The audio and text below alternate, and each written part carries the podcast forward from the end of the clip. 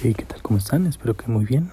El día de hoy tenemos el resumen del mercado con que Grupo FAMSA perdió 2.15%, BAFAR B 2.54% y BBVA menos 2.87%.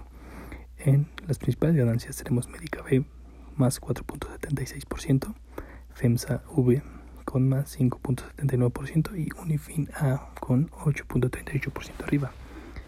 Del mercado internacional tenemos las principales bajas en LIA N con menos 8.86%, ENRN con menos 9.61% y GO1 con menos 17.19%. En las alzas el día de hoy, Wish más 8.23%, BBN con 9.07% y AMC con 25.07%. ¿Cuáles fueron sus grandes apuestas del día? ¿Cómo van sus portafolios? Espero que muy bien